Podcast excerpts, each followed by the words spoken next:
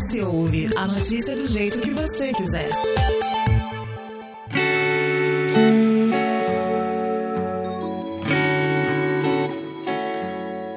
A privatização é o processo de venda de uma empresa ou instituição pública para iniciativa privada, juntamente com a sua responsabilidade de prestação de seus serviços.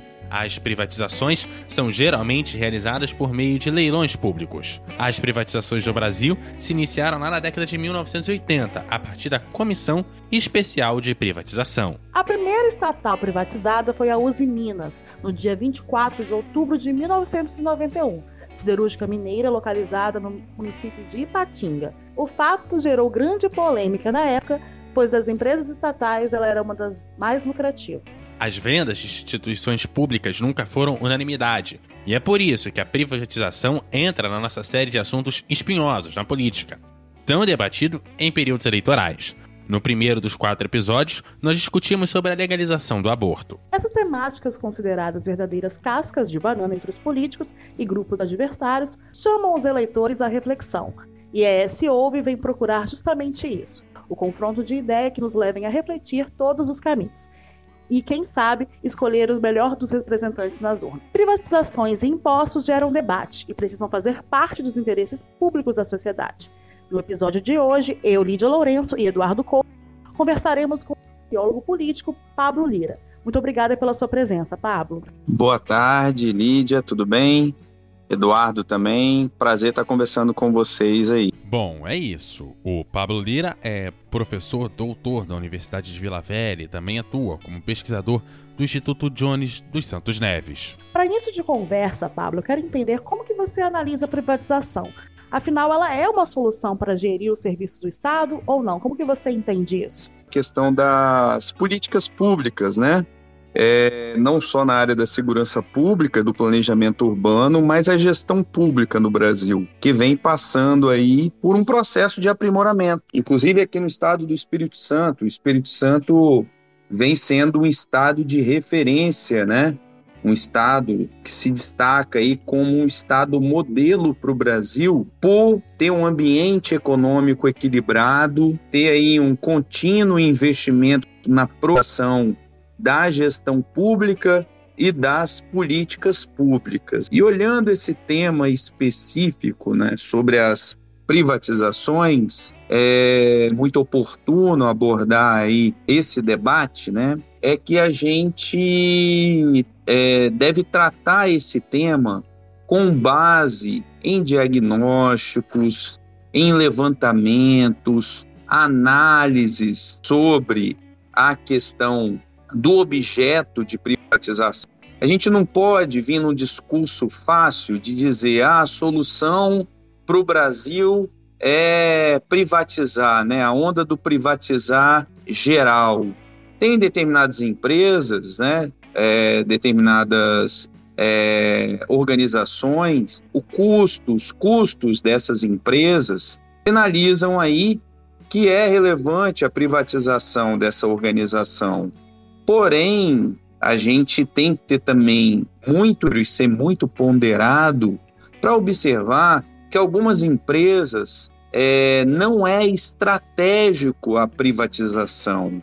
A gente vê o exemplo aí da Petrobras. A Petrobras é uma empresa que vem apresentando lucro aí, né? Vem apresentando importante e está num segmento aí da, das energias que é um nicho aí estratégico para o nosso país. A gente não pode entrar aí na onda do privatizar, privatizar geral, até porque a própria privatização tem que ser muito, muito bem planejada para não gerar um prejuízo para os cofres, cofres públicos. Então, o próprio governo federal que está aí veio num discurso é, neoliberal de privatização das organizações e tudo, e foi uma pauta que ficou travada, uma das pautas que ficaram travadas aí no governo federal. Na verdade, foi criado estatal nesse governo federal que está aí, né?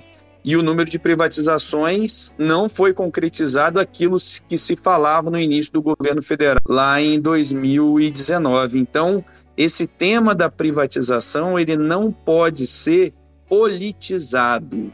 o candidato político que vem aí com discurso fácil, né? Eu vou privatizar todas as empresas, eu vou privatizar as empresas. Ele está usando o discurso falha política, né? Da politicagem, né? Então, esse candidato ele tem que ser equilibrado, o candidato ou os candidatos, e dizer o seguinte: existem casos que é válida a privatização.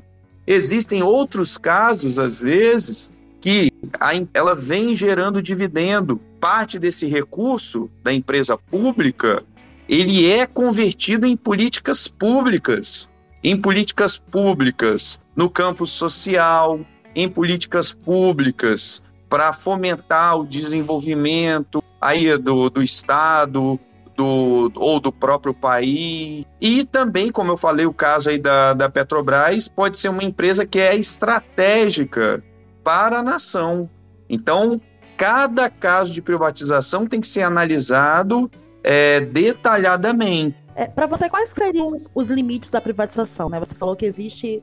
Cada caso deve ser analisado individualmente. Qual seria o limite para a privatização? A privatização, os limites aí, é o retorno para a administração pública dessa privatização, se vai ser vantajoso. A gente viu casos de privatização no Brasil, né, que acabou, é, naquele momento ali, a empresa privatizada abaixo do valor que era esperado e simplesmente esse recurso vem para os cofres públicos e não são utilizados de forma sustentável. Então, o primeiro aspecto importante para ser analisado é a vantagem pública do interesse de privatização daquela empresa. Além desse fator, a gente acrescenta aí, se essa empresa ela fornece um serviço que é essencial, que é estratégico para a nação, ou para a população do estado, de municípios aí, você tem que avaliar criteriosamente, você tem que utilizar dados, informações evidências científicas para ver se é vantajoso ou não privatizar aquela instituição. Pablo, é, a gente fala de questão de privatização e uma das grandes privatizações que a gente teve durante os anos 90 foi a questão é, bancária. Aqui no Espírito Santo a gente tem dois bancos públicos. Como que você vê essa contramão do Espírito Santo, pensando que a gente também tem um governo estadual que conseguiu manter duas é, empresas do ramo financeiro em caráter público na contramão de todo o país. Então, esses são bons exemplos, né? O Banestes, até pouco tempo atrás, a gente via aí é, é, é um, um serviço aí que necessitava de ser melhorado, né? o caso aí do banco aqui do Estado do Espírito Santo. E era bem destacado, né, a importância de passar por uma privatização e tudo o Banestes teve um choque de gestão, né? É, profissionalização da gestão do Banestes, o investimento, né? É, e a boa gestão conseguiu re, uh, os resultados do Banestes. O Banestes no ano passado alcançou um resultado histórico, um lucro histórico. E parte desse recurso do Banestes é convertido aí para o desenvolvimento de políticas públicas em favor da sociedade. Lado positivo aí, né? De você manter essa empresa é, privada, essa empresa pública, né? Gerando aí dividendos para ser utilizado na administração, na, na, pelas, pelas políticas públicas. Então, é uma grande vantagem você ter uma instituição sustentável. Você tem uma, uma instituição que durante décadas vem gerando prejuízo, ou pior de tudo, fornecendo um serviço público de má qualidade. Investir na privatização pode ser uma saída. A gente não pode também estigmatizar a privatização. Olha o exemplo que aconteceu aí no campo da telefonia, na década de 90, né, década de 80, década de 90, quando a telefonia ela conseguiu aí melhorar muito aí a prestação de serviço é, com a, a questão da privatização aí das antigas empresas de telefonia e abertura de mercado, né? Então, nesse campo aí, funcionou bem. A gente tem outros campos, outros exemplos aí que não funcionou tão bem. Então, deveria ser melhor estudado. Pegando na parte da problemática da, da privatização, e que você até comentou tem pontos bons e pontos ruins, mas um ponto que sempre entra nessa temática é a questão das pessoas que são empregadas por essas estatais. O caso da Vale, por exemplo, quando ela foi privatizada, acabou tendo uma demissão de inúmeros funcionários que ali estavam. Como é que fica a questão dos trabalhos que são assegurados pelas empresas estatais diante disso? E como resolver essa questão quando, às vezes, quando chega no capital privado, percebe-se que talvez não se precisa de tantas pessoas ou o modelo de atuação da empresa privada sendo bastante diferente daquele que é o da empresa pública. É, esse ponto aí é muito importante, né, Eduardo, essa sua pergunta, é porque é o aspecto também sócio né, de uma privatização. A gente não pode pensar uma privatização, como eu falei, né? Tem que ser a decisão da privatização é, de uma organização, ela tem que ser muito bem fundamentada em dados, informações, balanços, né? É, identificar aí a viabilidade dessa prisão, o retorno para os cofres públicos, né? E a questão também do trabalho, né? A gente tem aí a, o quadro técnico, o quadro de profissionais dessas empresas, né? Também ter um planejamento numa transição que viabilize mitigar os impactos da transformação desses cargos, ora aí é, estatutários, né? É, regidos aí pelo Estatuto do Serviço Público, em cargos regidos pela CLT, para não ocorrer uma é, precarização que vão permanecer e também para mitigar os impactos das demissões. Pensar muito bem um plano de demissão coletiva, né? É, ou um plano de demissão aí é, é, prolongado ao longo do tempo, dimensionar esse tempo, né? Que vai ser feito essa questão do aproveitamento ou da realocação dos recursos humanos, né, da gestão de pessoas. Esse ponto que você destacou às vezes é esquecido, né, pela, pelas administrações que estimulam a privatização. E outra coisa, né, a gente não pode olhar para esse tema de privatização com romantismo ou com viés é, ideológico, né, político ideológico, né? Muitas pessoas acham que a gente tem que reduzir o Estado mínimo, né? E a gente sabe que no setor privado, assim como na administração pública, a gente tem limitações. Olha o exemplo que a gente vê aí das concessões. Olha o caso da BR-101 aqui no Espírito Santo. é, muitas pessoas colocam que o setor privado são para o desenvolvimento do Brasil, né? E aí a gente vê aqui no estado uma concessão de uma empresa privada da rodovia mais importante do estado do Espírito Santo e uma das mais importantes do Brasil, não cumpriu ali tempestivamente o que ia ter entregue ali na concessão. A gente não está falando de privatização estricto senso, propriamente dita, mas é um exemplo que a gente vê que o setor privado também tem as suas limitações e tem as suas dificuldades. A gente não pode ficar com esse viés ideológico ultra neal, né? Que a privatização é a panaceia, né? É a solução mágica para todos os problemas do Brasil. Na verdade, a gente deve aí fundamentar as privatizações, esse tema, essa pauta da privatização, num campo técnico-científico analisar as análises contábeis, administrativas, de gestão de pessoa, todos os indicadores de prestação de serviço para a população para ver se vai ser vantajoso ou não para a população é a, a, privatização que vai ser analisada é, com uma lupa ali, né, pelo poder. E por outro lado, o que a gente deve fazer também, ao invés do, do, do embate, né, setor privado e setor público, na verdade, a gente deve estimular as parcerias público-privadas e uma maior sinergia entre o setor privado e setor público. Tem casos que a privatização vai resolver muito bem a sociedade, tem outros casos que não é tão vantajoso aí a privatização. Um exemplo que a gente tem aqui no estado agora é a questão da privatização da S-Gás, né? Então viram aí que é estratégico, é importante seguir nesse caminho e é uma, uma, uma das privatizações acontecendo aqui no estado do Espírito Santo. Pablo, você até falou né, sobre essa questão de politizar a privatização e de virar uma questão ideológica. Geralmente, quando a gente fala de privatização, a gente tende a, a levar muito para o campo do, da direita, né, do lado da direita. Só que a gente esquece também dos governos que, nos governos petistas, né, que é um governo de esquerda, também houveram privatizações, como no caso da Eletrobras além da questão das parcerias público-privado, que também foram bem utilizadas em outros governos de esquerda.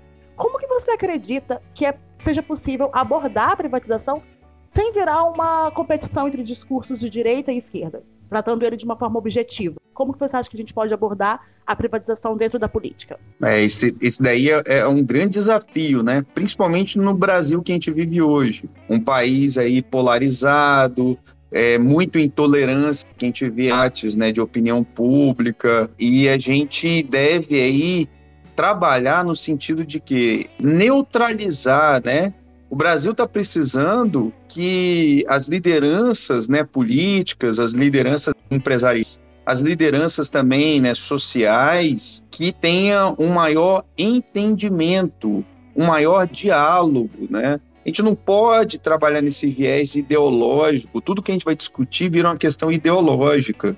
E qual que é o caminho para a gente tentar é, neutralizar essas forças ideológicas? É o caminho das evidências científicas, a ciência, os indicadores, a boa gestão. Quando um político, um candidato vem falando aí que quer privatizar todas as empresas, né? O exemplo da eleição de 2018. O governo federal que está aí disse que ia privatizar tudo, né? O que conseguiu privatizar até hoje, né? Foi bem mínimo.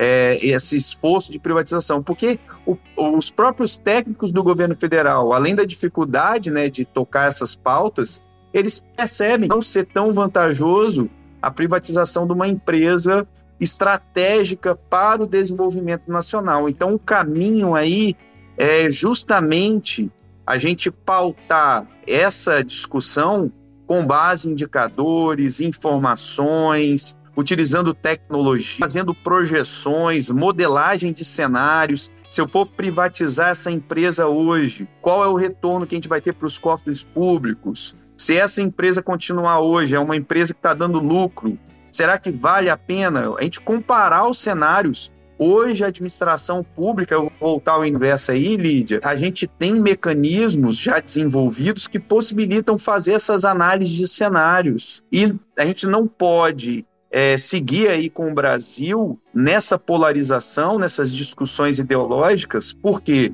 o tempo está passando.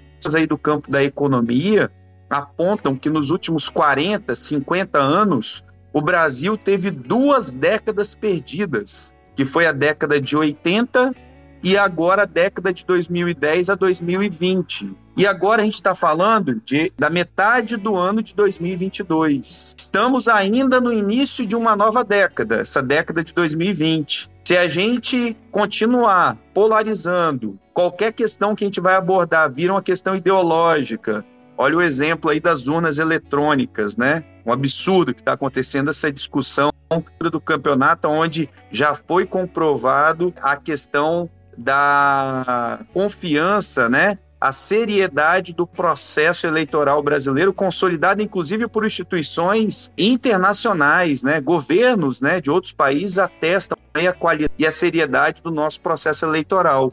Se a gente perde tempo com essas discussões ideológicas, né? O privatizar geral ou estatizar, né? A gente acaba desviando o foco, que é o quê? O desenvolvimento do nosso país. O tempo está passando. O Brasil não aguenta uma terceira medida, que é essa que a gente está vivendo. A gente está caminhando com todo vapor para mais uma década perdida no Brasil por conta dessas discussões ideológicas. Dá tempo da gente recuperar o jogo aí, virar o jogo e voltar a ter crescimento no nosso país, crescimento econômico, desenvolvimento, privatização quando for necessário, as empresas aí que é, não estão se adequando, estão tendo dificuldades para prestar um serviço de qualidade para a população, quando for necessário, a privatização aí ela pode ser o caminho, mas de forma planejada, né? Muito nada para garantir a prestação de serviço de qualidade para os clientes ou para a população. Estamos no Facebook, Twitter e Instagram pelo arroba hoje.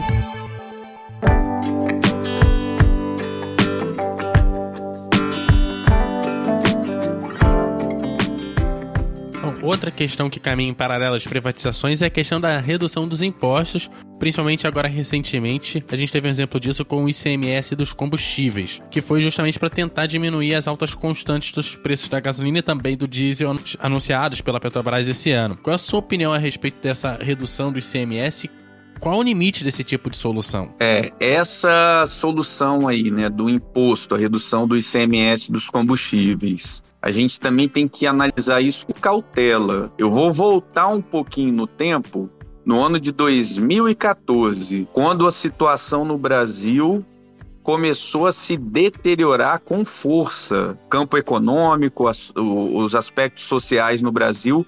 O Brasil mergulhou numa 2014, 2015, 2016, 2017 por conta de ações político-eleitoreiras que foram implementadas pré-eleição de 2014. Vocês devem lembrar que de 2014 foi segurado, né, de maneira artificial os preços administrados, conta de luz, combustível, transporte público. Então, os preços administrados artificialmente por interesse político eleitoreiro. O que, que aconteceu depois da eleição aí é, em 2014? Logo depois do resultado do pleito, aumento muito forte na conta de luz, nos combustíveis, porte, e o Brasil iniciou ali uma crise de condicionantes internos. Tiveram outros fatores que ajudaram para aquela crise. E agora, transpondo para o ano de 2022, o Brasil está cometendo os mesmos erros. Esse controle artificial, preços administrados, né, os preços aí é, que o poder público consegue controlar ele, eles, né, a gasolina, a luz, né, o transporte também, mas especificamente aí o caso da luz e do combustível, é, e essa questão que você traz especificamente sobre a redução dos impostos, são medidas político-eleitoreiras. Elas não são sustentáveis. O próprio ministro da, da Economia, a equipe econômica aí do governo federal já falou, é, é, é tem prazo de validade. O próprio Auxílio Brasil, que foi aumentado aí, né? Estão aumentando para 60 reais o Auxílio Brasil, antigo Bolsa Família, é um aumento insustentável. As contas públicas federais não fecham. É um rombo enorme, né, que está sendo ocasionado por conta dessas ações. Inclusive, o próprio Auxílio Brasil tem data para acabar. É fevereiro, é dezembro, 31 de dezembro de 2022 acaba. O que, que acontece com as famílias que estão aí em situação de vulnerabilidade social, né? E o combustível a mesma coisa. Foi feita essa o Congresso participou aí, né, dessa alteração da redução do ICMS. Os estados tiveram que aderir, aderiram. Reduziu o combustível? Reduziu. Não por uma questão da composição do preço do combustível, mas sim por uma redução do imposto, que não vai. Passado a eleição, a grande probabilidade é voltar o imposto aí sobre o combustível. É uma solução paliativa, que todo mundo vai pagar o preço logo ali na frente. Pode reduzir a inflação? A inflação está em dois dígitos. O IPCA pode, provavelmente verá o aumento da inflação, mas é temporário. Quando for retomado o imposto, ou até mesmo por uma variação no preço internacional do combustível, do petróleo, a, a alta da inflação ela está contratada para ali na frente. Então, o que, que o Brasil tem que fazer?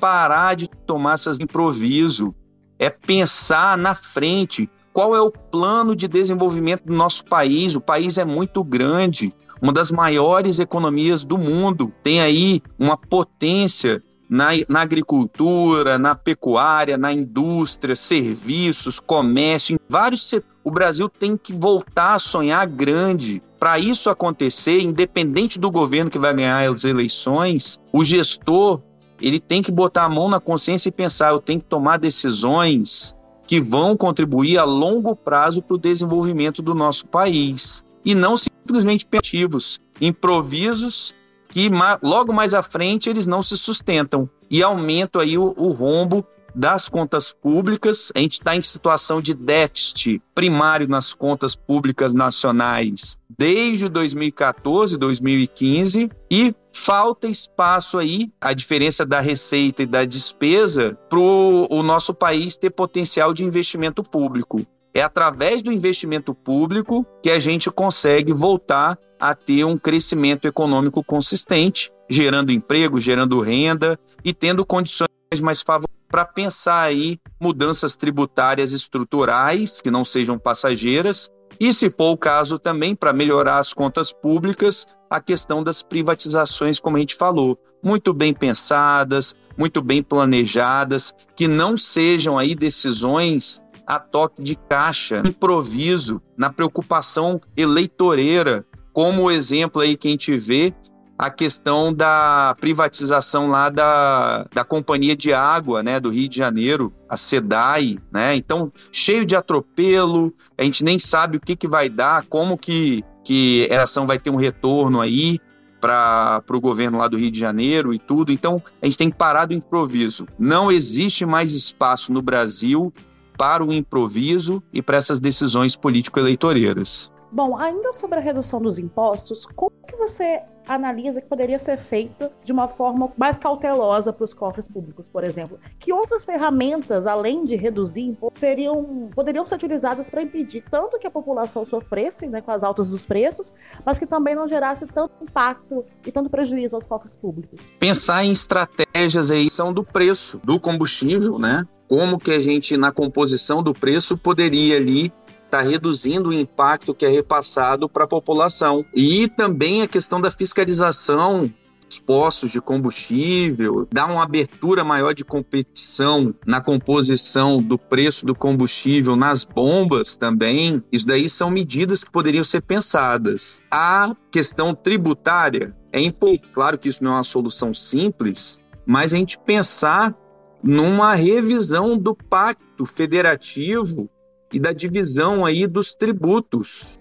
O Brasil é um dos países que tem a maior carga tributária do mundo, se aproximando aí a 35, 36% do nosso PIB, a nossa carga tributária. Vale lembrar que o maior percentual, isso é arrecadado é, nos municípios, né? A população paga aí, Lídia, paga esse imposto nos municípios. E é nos municípios que a gente tem uma maior demanda pelas políticas públicas, que a população sofre mais os impactos sociais e econômicos. É no dia a dia que a gente vê aí, né? O recrudescimento da fome, da extrema pobreza, o aumento da inflação, é, todos os problemas que o país está vivendo. Então, é, já passou do momento da gente repensar essa distribuição dos é, recursos e a carga tributária, maior percentual da carga tributária fica é, com a União, com o governo federal. E tem um percentual estados e um percentual mínimo que fica para os municípios. Aí é necessário a estruturação aí dos fundos né, de repasse de recurso do, do, do governo federal, que fica com a maior fatia do que é arrecadado nos tributos. Então, cabe também a longo prazo uma revisão né, dessa concentração dos recursos na mão do governo federal. Até ser repassado esse recurso para os municípios, isso daí é, acaba atrapalhando o desenvolvimento de políticas públicas e dificultando também o desenvolvimento dessas políticas públicas. Uma revisão aí dessa distribuição é, dos recursos né, entre municípios, estados, e também o governo federal. O governo federal é que tem o maior potencial para reduzir recursos, e até mesmo porque ele controla a política macroeconômica do país, é, detém instituições como o Banco Central, né, instituições é, vinculadas aí ao hoje Ministério da Economia. Então, reduzir recurso é importante lembrar que a maior parte do é, reduzir tributo, né? A maior parte dos recursos fica na mão da, do governo federal. Sai isso daí, uma redução da carga tributária, pode ser pensado uma simplificação dessa carga tributária também e, junto com isso, pensar, planejar aí também essa questão da composição do preço dos combustíveis. Bom, e dentro dessa questão dos impostos, uma coisa que geralmente gera polêmica é quando a gente fala da taxação das grandes fortunas. O empresariado, de modo geral, não curte muito essa ideia, E eu queria saber como você se pronuncia sobre esse tema e se isso seria uma boa solução para redistribuição de renda, por exemplo, e também no caso da redução de algum imposto, recompor o caixa dos governos, quanto federal, quanto municipal e estadual. Então, esse tema é um tema também que deve ser debatido, né? A gente tem um percentual mínimo da população que ganha muito e a grande população que tem um rendimento aí, a gente está falando hoje do Brasil, um país aí é, com 210, 215 milhões de habitantes, é, e a gente está falando de, uma, de um salário mínimo de mil e poucos reais, né? Os cálculos do Diese, por exemplo, apontam que o salário mínimo hoje, é, só para a gente ter uma ideia, esse salário de mil e poucos reais, é, 60% dele é comprometido para compra de cesta básica. Esse é o dado do Diese desse mês, né? Aponta para isso. E aí o Diese é, indica que o salário mínimo adequado para o brasileiro hoje aí era algo próximo aí de 5 mil reais. É impossível pensar isso no contexto atual do, do nosso país. Então a gente passa a perceber, né, que a grande parcela, e tem uma grande parcela hoje que está crescendo isso, tem estados aqui no Brasil que quase 50% da população é, convive aí numa situação de pobreza, com rendimentos aí de 480, 490 reais mensais, abaixo do salário mínimo. Então, o nível da pobreza, o nível da desigualdade é muito forte no nosso país, é muito é, acirrado.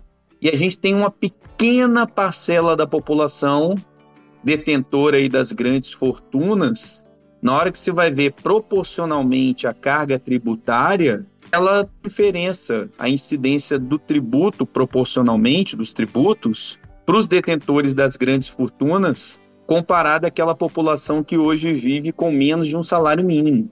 E a grande maioria da nossa população é formada por é, grupos aí, né, que representam as classes populares.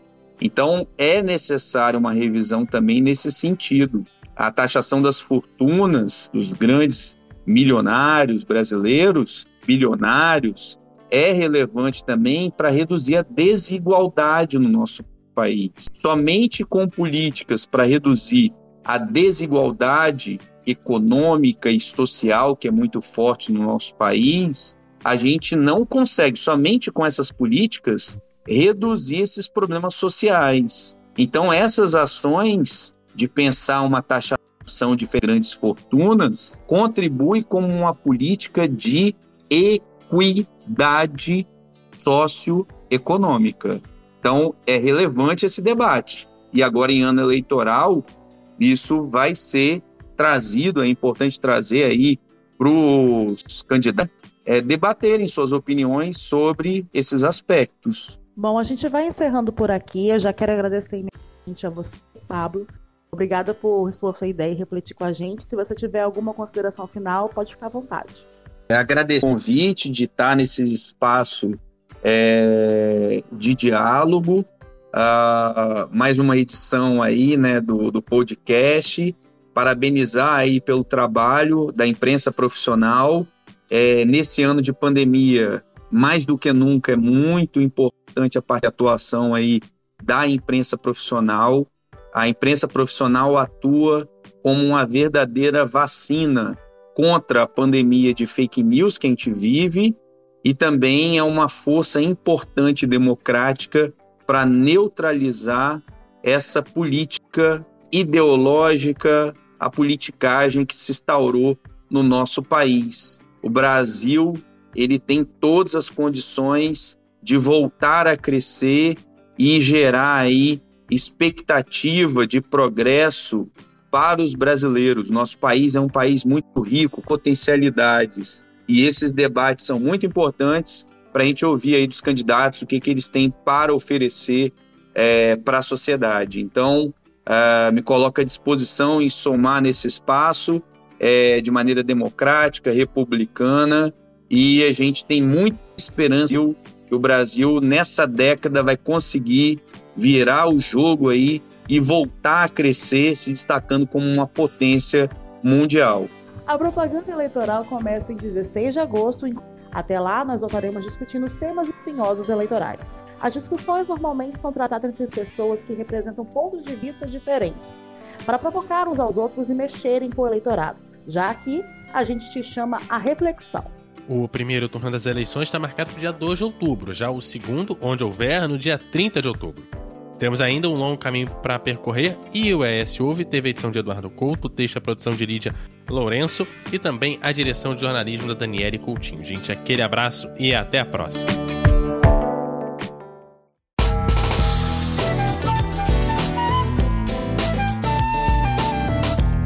Você encontra o ES Hoje nas redes sociais, arroba ES Hoje, e também no canal do YouTube e no site eshoje.com.br.